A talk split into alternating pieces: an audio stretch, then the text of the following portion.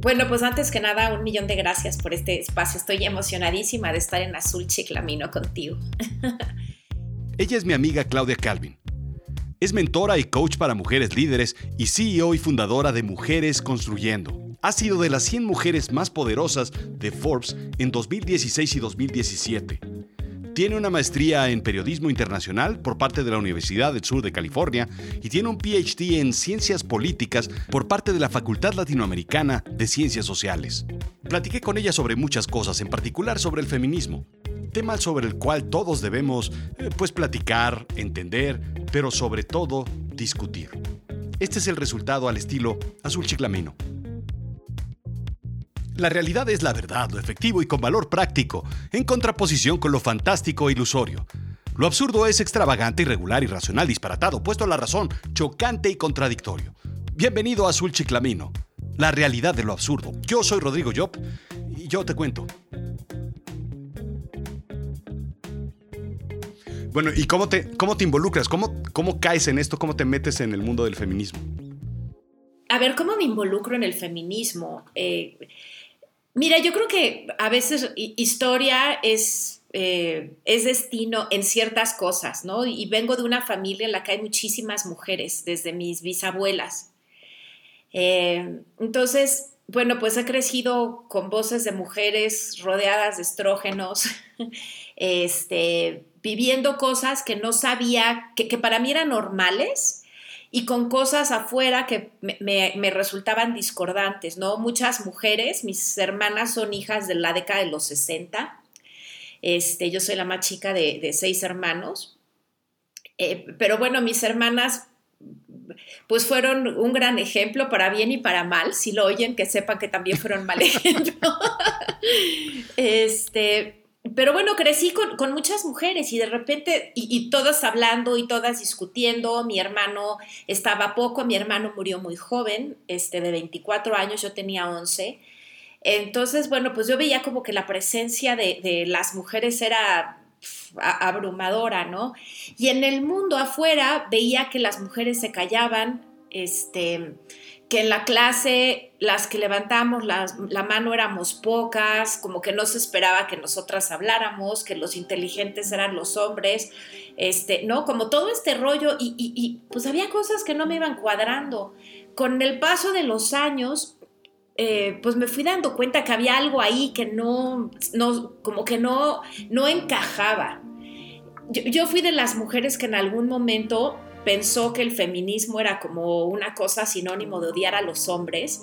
Y yo en algún momento también decía, este, pues no, no sé si soy feminista o no soy feminista, tal, hasta que en algún momento me cayó el 20 y me puse a estudiar lo que era el feminismo, porque como todo es muy fácil opinar sin conocer, ¿no? Entonces me puse a estudiar el feminismo y dije, caramba, yo soy feminista, nací feminista y no lo sabía, ¿no? ¿Por qué? Porque el feminismo lo que busca es la defensa de los derechos de las mujeres y de las personas y la construcción de un mundo igualitario. Jamás se ha planteado ir en contra de los hombres. Quien dice eso es que no ha entendido de qué va este, el movimiento. En todo caso, el feminismo está en contra del machismo y de una visión heteropatriarcal, que, que no quiere decir otra cosa más que un mundo construido por y para los hombres, en donde las mujeres no cabemos, somos prescindibles, tan prescindibles que en México nos matan a 11 mujeres todos los días, ¿no? Somos tan irrelevantes que matar a una mujer no tiene ningún costo en este país.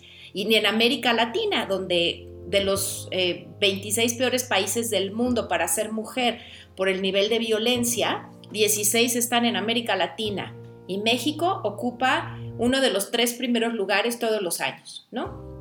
Entonces, este, por supuesto que yo dije, claro que soy feminista, este, defiendo, los defiendo el derecho de las mujeres a expresarse y quiero un mundo en el que ser mujer no sea un pecado, ¿no? Y, donde no tengas que salir a la calle porque tienes miedo de que te vayan a matar o donde la violencia física, verbal, emocional, económica, pues sea lo normal, ¿no? Entonces, pues por eso me involucré, Rodrigo, y con el paso de los años, pues estoy absolutamente convencida y comprometida de que en el mundo mujeres y hombres vamos a ganar cuando las mujeres se apropien de su identidad y, hablen y cuando su voz se escuche, ¿no? Pero pasa, pasa algo muy importante, que es justo lo que, dices, lo, que dices. Hay estímulos en el medio ambiente, en el país, en la política, en la sociedad, que nos llevan o que les llevan a las mujeres a, a estar eh, eh, sometidas de alguna forma en, en aspectos diversos. Y hay dos opciones para las mujeres. Uno, o lo asumes. Dos, lo combates. Y esa está en... Eso es muy complicado para las mujeres, ¿no? Poder asumirlo y combatirlo. Son dos cosas completamente distintas y no todas pueden hacer ese combate al, machismo o, a los, o al, al, mundo creado para los hombres, ¿no? Sí, claro. Mira, yo abriría un tercer frente, que sería no solo lo asumes, lo combates, sino además te transformas. Porque para poder cambiar afuera, tú tienes que hacer cambios internos y el cambio más importante que, que, vivimos o que podemos vivir las mujeres es transformar nuestras propias creencias. El machismo no tiene un cuerpo, el machismo es una estructura y una cultura. Hay mujeres que, que son profundamente machistas porque tener cuerpo de mujer no es sinónimo de conciencia de género y tenemos que desaprender lo que hemos aprendido, lo que sobre ser mujer, sobre cómo nos tenemos que comportar, sobre cómo tenemos que ser, sobre cómo tenemos que hablar, arreglarnos, este, etcétera, ¿no? Entonces creo que un tercer frente y yo empezaría por ese es transformarnos, transformar nuestra mentalidad y lo has dicho muy bien, no todas las mujeres tenemos las condiciones para hacer esta transformación interna y externa, ¿no? Existen distintas circunstancias en, el mundo y en países como México. Ser mujer de la tercera edad, indígena, de una zona rural, híjole, te pone en una posición de vulnerabilidad brutal. Y, pero esto es importante porque no es que las mujeres seamos vulnerables por ser mujeres, son las condiciones las que nos vulneran. ¿No? Por eso cuando las mujeres, grupos vulnerables, mujeres, no. Las mujeres no somos per se un grupo vulnerable. Muchas vivimos en condiciones de vulnerabilidad y el feminismo, lo que pues, la apuesta del feminismo es transformar las condiciones para que el contexto de vulnerabilidad se radique y entonces mujeres y hombres podamos estar en igualdad de circunstancias. Y cuando el contexto de vulnerabilidad se transforma, el, mundo construido por y para los hombres tiene que cambiar. Y esto le molesta a muchas personas porque, porque implica una transformación de las estructuras de poder. Y el poder nadie lo quiere perder, ¿no? Claro, te voy a ser honesto, porque a mí me costó muchísimo trabajo. No iba a decir entender, pero no entenderlo lo entendí bien. Pero darme cuenta de que el mundo está hecho para los hombres. ¿Cómo te diste cuenta? E, e, eso me fascina. Perdón, tú me estás preguntando, pero esto me encanta. ¿Cómo te diste cuenta? E, esa es la pregunta que siempre le hago a los hombres y, y, en, fin, escucho distintas respuestas. ¿Cómo te diste cuenta? Claro que cuando, cuando ya lo empiezas a ver, te das cuenta de, muchas formas. Cuando ya lo haces evidente, más bien, te das cuenta de muchos aspectos. Pero hubo uno que eh, mi esposa me hizo ver en algún momento eh, este concepto y fue cuando fuimos a comer a un restaurante. Y entonces ella pidió una cerveza. Y entonces ella pide una cerveza al mesero y el mesero se voltea conmigo y me pregunta, ¿una cerveza para la señora? Yo le dije, sí, claro. Pues si, la está pidiendo, pues claro que sí. Claro. Ah, ok. Y entonces el mesero aprueba conmigo que ella puede tomar una cerveza. Y fue completamente, o sea, increíble, ¿no? Cuando los, cuando los hombres, estamos hombres y mujeres, y los hombres se dirigen a los hombres. Y eso, claro, como hombre no lo ves, no lo, no lo asimilas de alguna forma. Pero para, las mujeres es muy, muy, muy evidente. Y claro, hasta que a mí me, hicieron el, el, chasquido y me deshipnotizaron, entonces pude verlo. Y ahora cada vez que lo veo me parece increíble porque en todos los aspectos de, la vida sucede eso. Se dirigen hacia los hombres, ¿no? Ante, ante cualquier cosa. Eso es increíble. Eso es normalidad. Eso está completamente normalizado además, tanto que yo, yo mismo no lo veía. Qué, qué maravilla. Oye, ¿qué sentiste cuando te cayó el 20? Me pareció, este, es que fue, fue todo, fue enojo, fue, fue rabia, fue tristeza, fue mil cosas. Y entonces lo empiezas a ver en miles, miles de aspectos este, en, en el mundo, ¿no? Sí, claro. Claro, claro, qué, maravilla, gracias por, por, contarlo, porque yo, yo, yo lo veo con muchos amigos que, están, y, y, y, hombres muy cercanos que tienen la mejor de las intenciones, de verdad hay una muy buena intención atrás, pero, pero no acaban de entender el, el asunto, ¿no? Alguien, mi pareja me decía también, a ver, yo por qué no puedo ser feminista, porque una vez hablando con su hija, la, su hija me decía que había un chavito en la escuela que era, ya sabes, el, clásico machín de 16 años, que decía que él era feminista porque había defendido a una mujer de que la golpearan. A ver, compadre, este, este niño no ha entendido absolutamente nada. Y entonces su hija me preguntó, oye, ¿un hombre puede ser feminista? Y le dije, a ver, sí y no. Solo por querer defender a una mujer, no, eso no lo hace feminista. Primero tiene que, pues, o sea, y pasar por un proceso interno.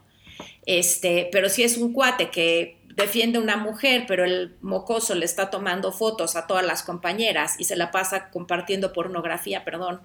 Es eso, claro. o sea, eso no es feminismo, ¿no? Entonces, bueno, mi pareja se burla y me dice, claro, yo ya sé que yo no puedo ser feminista porque soy hombre, solo Trudeau. Diga, a ver, no. Este, no, o sea, eh, eh, implica un trabajo de, conciencia muy profundo de esto y no solo porque tengo hijas, como escucho a muchos hombres decir en foros públicos, ¿no? Claro que tengo hijas, hermanas y madre, pues cómo no, a ver, eso no te, al contrario, lo que estás haciendo es con este argumento reforzar esto, ¿no? Hay dos cosas en ese sentido, ¿no? Entonces, y lo, y lo comentaste muy bien, ¿desde dónde empieza la educación? Creo que el error, o entiendo que el error que estamos cometiendo como sociedad es no educar de igual forma o no educar eh, correctamente a los niños. Y seguimos siempre cometiendo el mismo problema, por lo cual esto se refleja 15, 20, 30 años después en la adultez de personas como nosotros. Entonces, en la edad está el asunto, en la educación pues, pues, en todo, este, te iba a tirar un rollo todo altuseriano, ¿no? Los aparatos ideológicos del Estado. Pero claro, es que em, empieza desde la familia y todo. ¿Cómo educas en la familia? Llegó, llegó tu padre, cállate, él tiene que descansar, yo no descanso. Cuando la mamá nunca valora el tiempo de descanso porque se espera que ella viva para el papá, para los hijos, para la mascota, para el abuelito, los tíos, los invita y que no tenga tiempo para ellos, estás educando a tus hijos y a tus hijas. A tus hijos les estás diciendo, las mujeres están para atenderte y a tus hijas, mírame, yo estoy para atender al resto del mundo y eso es lo que se espera de ti. En esas cosas tan sutiles. Y cuando sales a la calle y ves letreros donde hay mujeres de escuinclas de 10 años hipersexualizadas, en las pantallas pues les estás diciendo lo único importante de ti es tu cuerpo. Si tienes senos, cintura y pompis paradas, eso ya te hace una mujer valiosa, ¿no? Este, no tengas canas, este, y, se sonríe y, lo, único que vale en ti es bonita y además esta cultura lapidaria de nuestro continente. Calladita te ves más bonita, entonces no cierra el pico, no hablas. Y eso era lo que yo, veía como en la escuela, que me preguntabas. Todas calladas. Y yo decía, es que quiero hablar, pero no sé qué decir. No, o sea, a los niños les enseñan a convivir y hablar y parte del rollo de la, masculinidad es discuten y se agarran a golpes, que no me gusta. Lo de discutir me gusta, lo de los golpes no. Pero a nosotras nos enseñan a callarnos. Hay una discusión, te haces para atrás que discutan los otros, tú cállate, aunque estés por dentro el cerebro te esté haciendo, ¿no? Claro, y después en la, en la escuela superior también hay, hay ciertos, yo he visto, pues claro, soy ingeniero y el 90% éramos hombres en ese tipo de, de educación superior. Carreras, claro. Entonces, las carreras también desde pequeñas, las niñas están siendo formadas para elegir ciertos aspectos importantes de este, su educación superior o de sus profesiones, ¿no? Que apenas empieza, yo creo que a ver como una, más, una mezcla mucho más fuerte en ese aspecto. ¿La educación superior también? Claro, de las carreras STEM, desde niñas como que te van predisponiendo. Los números son para los hombres. Yo, yo crecí, a ver, lo mío nunca ha sido, por ejemplo, y perdón que lo hable en primera persona, pero lo, mío nunca ha sido los números, o eso yo estaba convencida. Siempre me han fascinado las letras, la literatura, el análisis, las relaciones internacionales, toda esta parte me fascina. Pero yo estuve convencida de que los números no iban conmigo. Me costaban muchísimo trabajo y había algo que además el ambiente reforzaba, en la escuela sobre todo, que pues los niños son los buenos para los números y tú no. Una hermana mía es matemática, después no le gustó y se hizo psicóloga, ¿no? Pero ella era muy, muy buena para los números. Y yo me desesperaba, yo decía, no, no, yo no puedo esto. Y cuando entras a la prepa, tú lo ves hasta en orientación vocacional, en la, escuela. Yo me acuerdo los talleres, no sé si te tocaron, Rodrigo. Claro, sí, Había talleres de ingeniería, de mecánica y de cocina y costura. Y yo quería aprender a conectar un foco, pues claro que nunca me tocó. Ah, yo me tuve que ir a cocina y, y, y, corte y confección o bordados o no sé qué, tejiditos, una cosa así. Y, esa no, era opción. Y entonces, claro, cuando vas a escoger, pues qué área, ay, no, las niñas que vayan a área 3, no, 3, 4, 5 y creo que 6, querarte, porque esas son en, ligeras, la 1 y la 2 son para los hombres o los que sean genios, ¿no? Y no todas las mujeres pueden ser genios, ¿no? Entonces, claro, hay, ¿y sabes lo que eso significa para el mundo en términos de pérdida de talento? Yo he descubierto con los años que soy ingeniera de closet me hubiera encantado aprender cosas que, pues que ahora de repente entiendo cosas. Me metí al mundo digital y aprendí cosas, pero eso fue como, wow, pues esto en otra época pensaba que no era para mí, ¿no? Este, y, sí, yo creo que pues ahí empieza todo. Cuando a una mujer le dices lo que cuenta es tu cuerpo y no tu cerebro, y los números son porque son complicados, no los aprendas porque eres niña, y las complicaciones no son para las niñas, híjole, nos están enseñando negativamente muchas cosas. Por eso decía el feminismo y el empoderamiento es un proceso, el autoempoderamiento, porque nadie te puede empoderar, es un proceso de desaprender para volver a aprender, ¿no? Claro. Ahora, y este, y este es un aspecto importante porque también pensamos en eso, en la edad, pensamos en la educación, cómo se están ya preestablecidas las reglas o los, eh, los aspectos que difícilmente podemos cambiar en, un momento y que debemos empujar a que todo esto de lo que estamos hablando cambie, a que haya oportunidades en diversos este, segmentos de la educación o de la economía o de lo que sea. Pero también hay otro aspecto que es bien importante y es el aspecto eh, socioeconómico. Eh, siempre pensamos que a mayor educación hay mayor eh, apertura en términos de igualdad, de feminismo, de menor machismo, y no necesariamente hay una correlación. ¿Es correcto? Pensamos, que, pensamos incluso que abajo hay más. Este, en la base de la pirámide hay más desigualdad, porque hay más, hay menos, educación. Y sin embargo, y, sin embargo, no. Este, híjole, que estás tocando como un tema medular, que es parte de estos prejuicios y creencias, ¿no? De, pues es, es este rollo de muchas sociedades y del, muy de nuestra sociedad mexicana y latinoamericana de la simulación, porque la violencia, el machismo, el abuso, etcétera, se esconden y siempre se cree que la violencia existe en personas que tienen menos recursos, ¿no? Económicos, financieros, académicos, educativos, etc. Y eso es una gran mentira.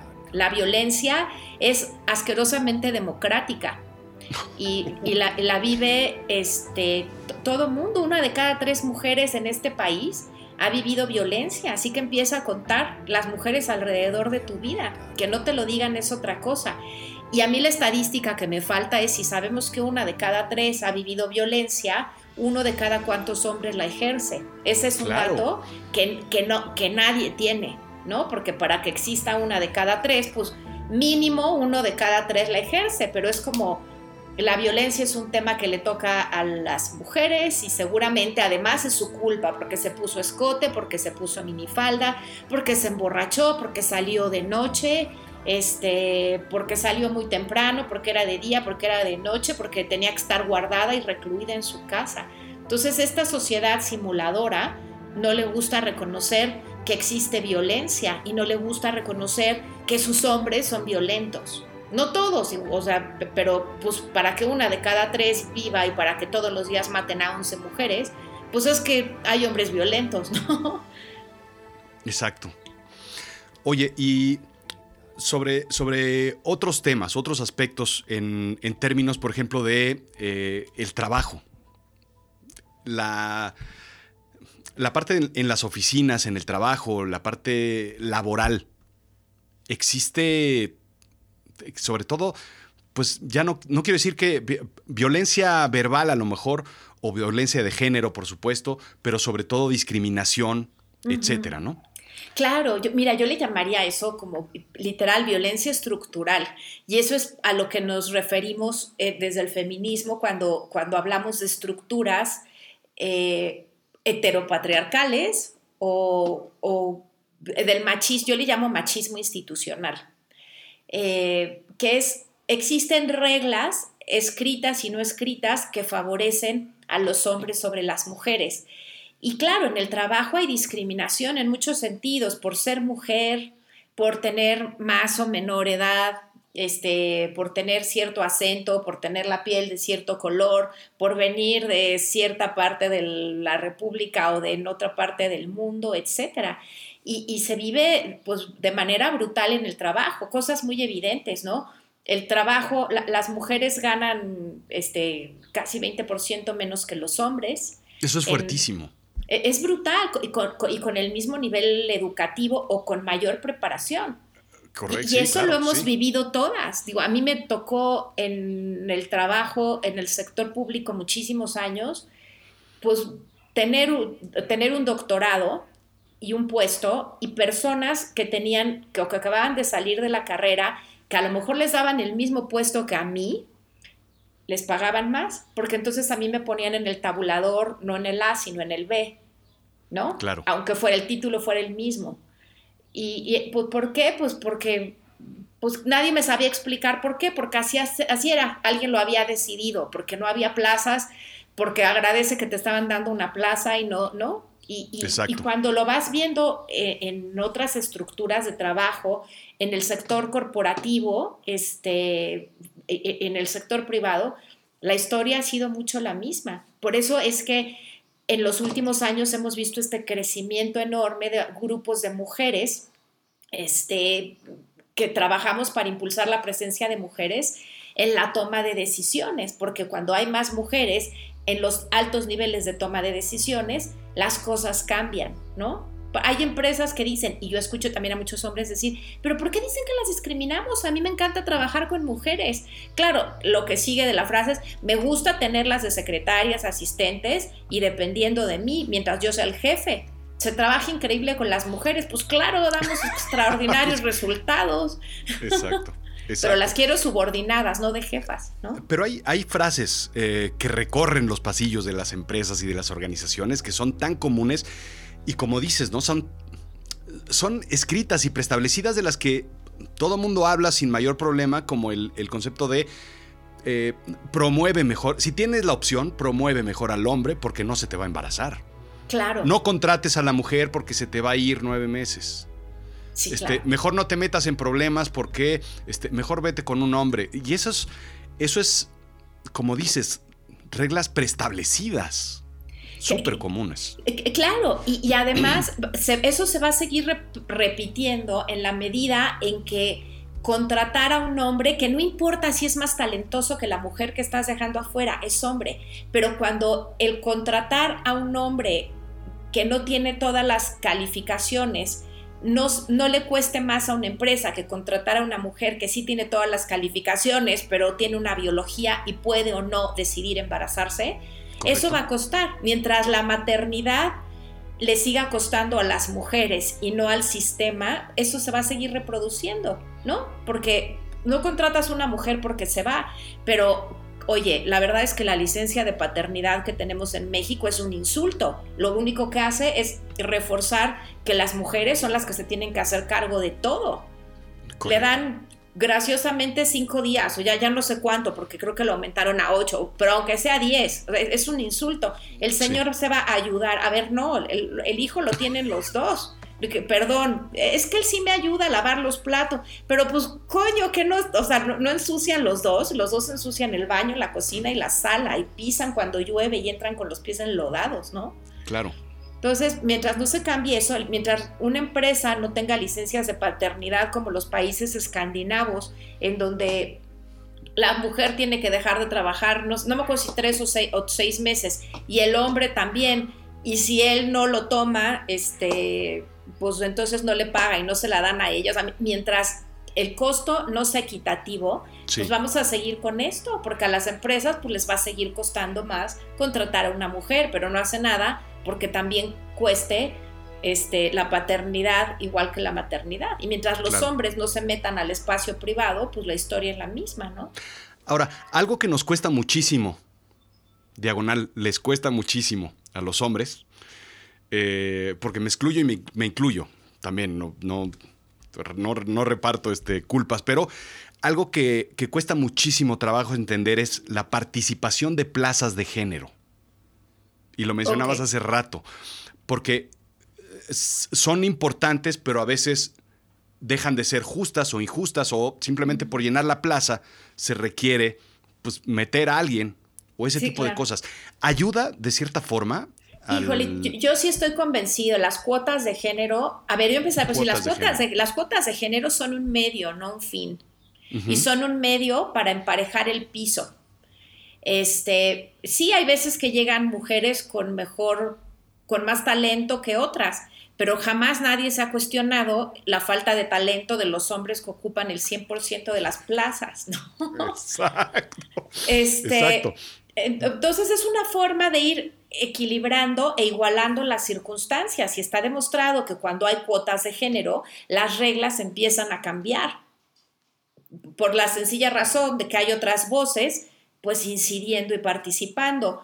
Si es justo o no, pues yo diría, ¿por qué ha sido justo durante siglos que las mujeres estén marginadas cuando han tenido el talento? Porque han sido unos señores los que han decidido que ellas no pueden pensar pues eso, la historia no ha sido justa con las mujeres y entiendo que a muchas personas les molesten las cuotas de género y escucho a muchas amigas que dicen, yo estoy en contra de las cuotas de género, aquí entramos por capacidad y talento. A ver, el talento no es lo que se está poniendo en duda, jamás ha puesto en duda.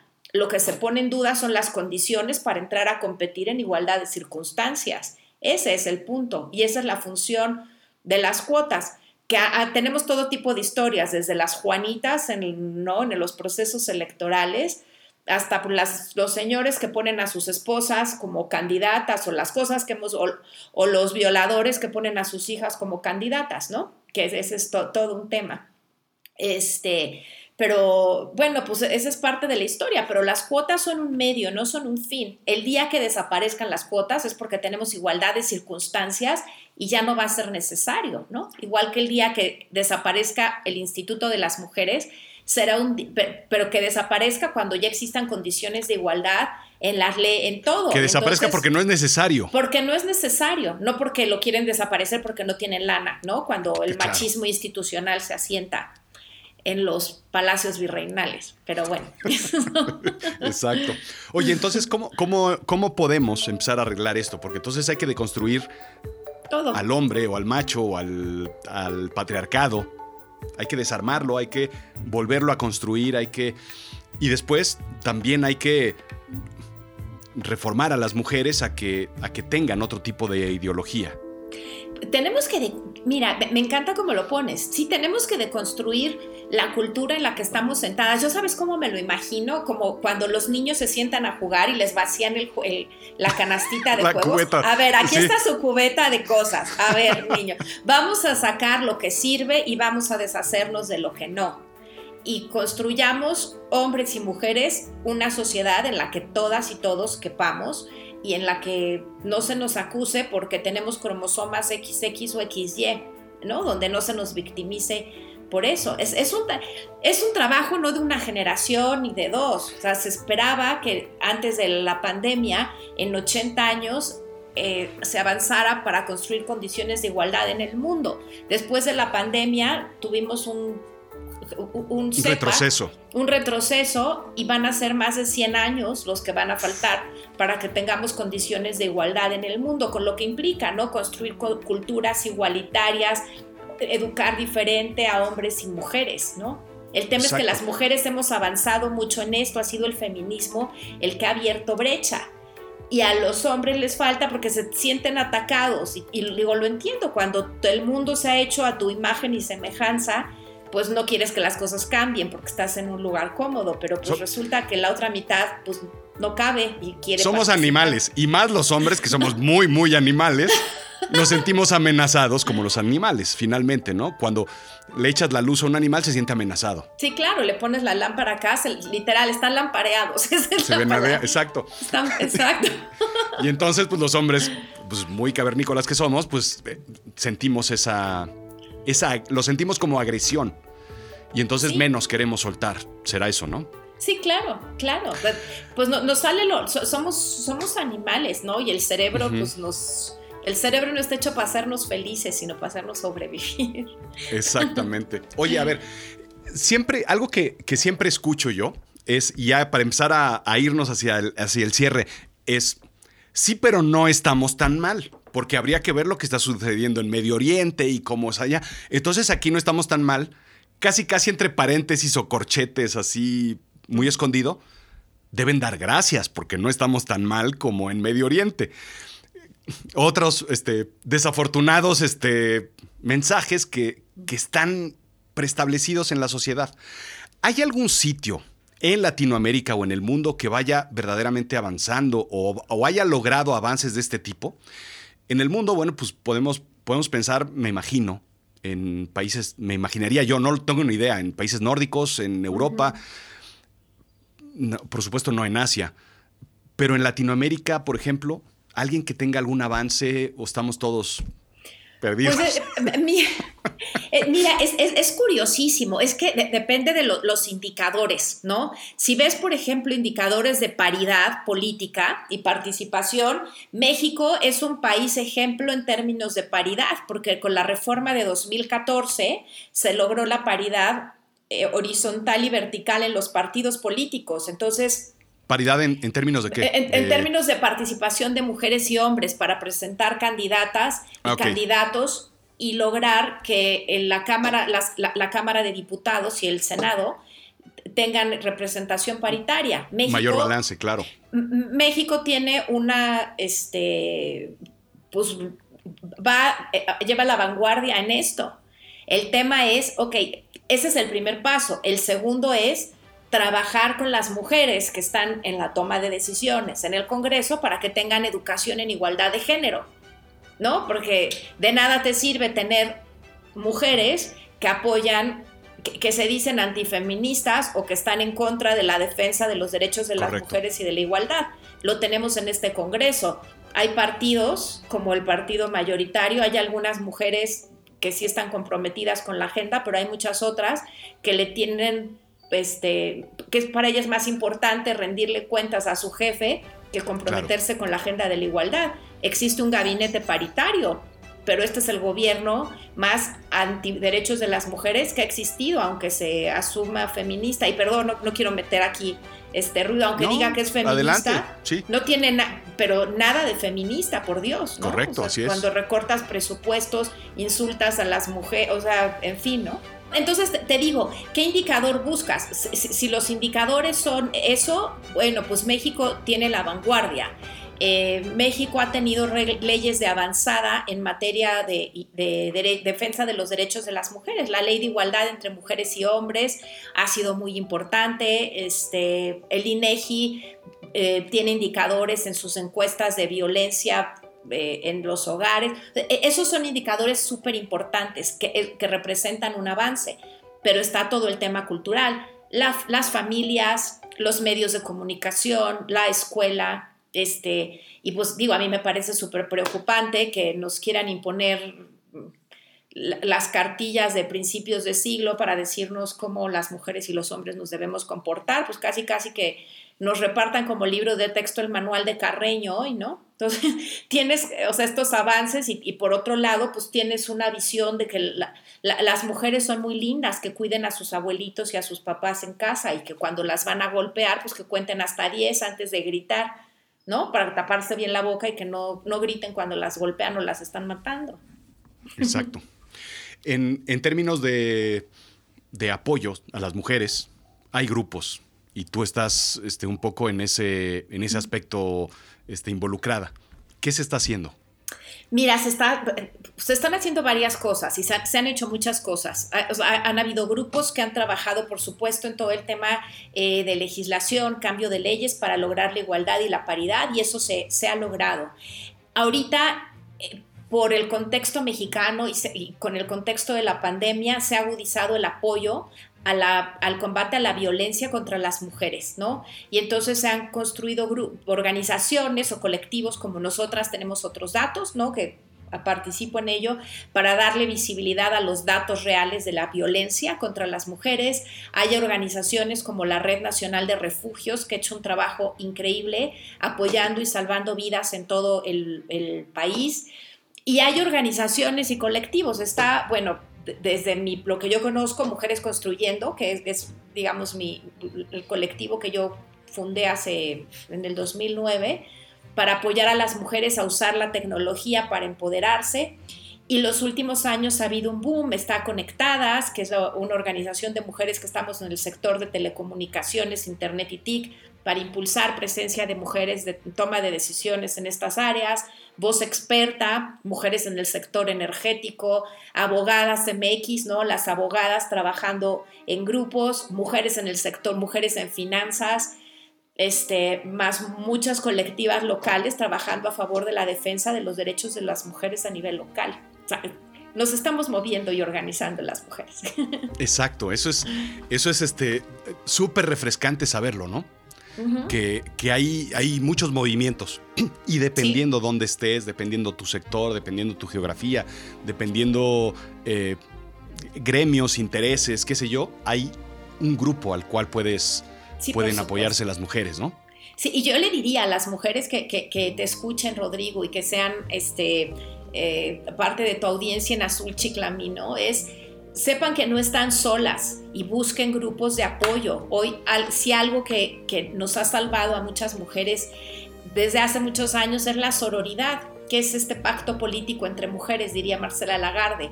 No nos tenemos que caer bien, tenemos simplemente que saber que somos mujeres y que juntas llegamos mucho más lejos, aunque solas tal vez más rápido, ¿no? Pero si nos acompañamos podemos llegar más lejos y apoyarnos y saber que, lo que tú has vivido yo también lo he vivido y que te puedo ayudar y tú me puedes ayudar a mí y nos podemos acompañar en el proceso. No nos tenemos que caer bien, solo tenemos que acompañarnos y saber que estamos acompañadas, no solas, ¿no? Sí, yo lo, lo, lo que remataría con eso es, este, y, y sobre todo, ¿no? Para todos, hombres y mujeres, platiquen de esto, platiquen de justo lo que comenté yo hace rato sobre las historias en las que yo me di cuenta, platiquen las formas en las que, en las que han visto este tipo de, comportamientos, porque es importante compartir ese tipo de historias ese tipo de comportamientos porque no los vemos, porque no son evidentes, porque están normalizados y lo que necesitamos los hombres y las mujeres es platicar sobre este tipo de cosas para darnos cuenta de eh, las cosas absurdas que a veces hacemos y que no nos damos cuenta. ¿no? y claro, cambiar el concepto. Pero mientras más platiquemos sobre lo que está sucediendo y además apoyemos este, pues obviamente todos los movimientos, pero a veces los hombres no sabemos por qué las mujeres están saliendo a la calle. Simplemente escuchemos las historias que hay detrás y no lo obvio que salen las noticias, pero siempre detrás hay una historia eh, que de, de, 20 historias que escuches, una te va a calar como hombre. Y una vas a decir, esto es brutal. Por supuesto, por supuesto. Y mira, yo invitaría este, a los hombres, uno, como todo, no se sientan amenazados. O sea, eh, antes de sentir la amenaza, lean un poco. Hay un libro que a mí me encanta, que yo se lo recomiendo a hombres y a mujeres por igual, que se llama Feminismo para principiantes de Nuria, Nuria Varela. es como el ABC de por qué y de dónde viene la historia. Eh, es como súper digerible para entender de qué, de qué se trata esto, ¿no? Y a las mujeres les diría, señoras, sobre todo quienes estamos aquí, porque además quienes estamos aquí tenemos internet y hoy por hoy todavía en el mundo tener internet sigue siendo un privilegio. Hay más de 300 millones de mujeres y niñas en el mundo que no están conectadas, o toda la población de Estados Unidos en mujeres y, niñas desconectadas. Entonces, quienes estamos aquí tenemos acceso a internet es porque tenemos un, privilegio, aprovechémoslo primero para crecer, desarrollarnos. Yo siempre digo como para fortalecer nuestro propio liderazgo tenemos que asumir que desde donde que tenemos que ser como líderes de nuestra propia vida porque no va a venir nadie a rescatarnos, tenemos que rescatarnos nosotras mismas. Aprendan, estudien, inviertan en sí mismas, este, lea, tenemos la biblioteca más grande del mundo en internet, ¿no? Este, para ver cómo cambiar y, si no saben cómo, busquen ayuda. Yo las invito, por supuesto, a Mujeres Construyendo. Ahí eh, es un espacio en el que la voz de las mujeres cuenta. Las invito a mi escuela, ¿no? En línea para ver los programas que tenemos de empoderamiento para las mujeres. Señoras, nadie nos va a venir a rescatar de verdad. Es, Correcto. Esos cuentos de hadas no existen. ¿Tenemos páginas de internet? Sí, sí. Eh, mujeresconstruyendo.com. Ok. Y Claudia Calvin online.teachable.com. Perfecto. Ahí hay material, ahí hay de ah, todo. Ahí, hay material, sí. Y bueno, el, link más corto es Linktree Claudia Calvin. ahí, ahí, es donde pongo siempre este, todo lo que estoy haciendo y los recursos y sepan que no están solas y que se vale pedir ayuda, que lo que viven no son las únicas que lo viven. Rodrigo, esto ha estado increíble, mil gracias. Mil, mil gracias, mil gracias. Algo que se nos esté yendo, algo que debamos este, subrayar, creo que todo, eh, ¿no? Lo, lo, vimos más o menos bien. Pues que, sí, creo que sí, este, padrísimo. Y, gracias por hablar de, de tu visión como hombre, eso es también súper enriquecedor. Y gracias por ser aliado de esto. Este... Gracias. Al contrario, siempre trato de, hacer este, este tipo de pláticas porque a todos nos hace falta una buena barnizadita de vez en cuando y sobre todo entender los problemas, ¿no? No tratar de... no, podemos empatizar con nadie si no entendemos cuál es el problema de fondo. Y entonces platicarlo de esta forma, este, súper abierta y pues intentar tener pues este, la humildad de decir, necesito entender, necesito aprender, necesito saber y no decir, soy hombre y lo sé todo. Como, normalmente lo hacemos. Así resolvemos las cosas los hombres, ¿no? Sí, este, claro. Sin, verlos, este, conectamos la televisión y la videocasetera, videocasetera, imagínate, sin leer, sin leer los instructivos, ¿no? Ya que no funciona, entonces si vas por el instructivo y ves que, cómo lo arreglas. Así funcionamos los hombres. Entonces hay, que, hay que tener otros aspectos. Sí, claro. Muy bien. Claudia, mil, mil, mil gracias. Me encantó platicar contigo. Igualmente. tendremos otra reunión este, posterior para darle seguimiento a esto. Ay, pues yo, yo encantada. Cuando tú me digas, yo puestísima. Un Seguro millón de gracias. Julio gracias.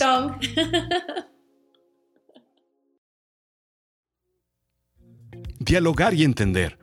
Hablar y escuchar. Hacer y compartir. El mundo diverso no es tan diverso si te fijas. La cosa es darse cuenta que a lo largo del río hay muchos puentes y siempre, siempre hay uno cerca de ti. Por fortuna tenemos de la empatía y un poquito, al menos un poquito, de humor para salir adelante. ¿No crees? Esto fue Azul Chiclamino, la realidad de lo absurdo. Yo soy Rodrigo Job. Sígueme en Instagram y en Twitter, Rodrigo-Job, en Facebook y por supuesto en YouTube. Escucha esta y otras historias, además de todo lo que puedes encontrar en azulchiclamino.com. No dejes de escuchar Avisen a Berlín, la primera serie producida por Azul Chiclamino Originals en pues pues en avisenaberlin.com, pues dónde va a ser si no. Gracias.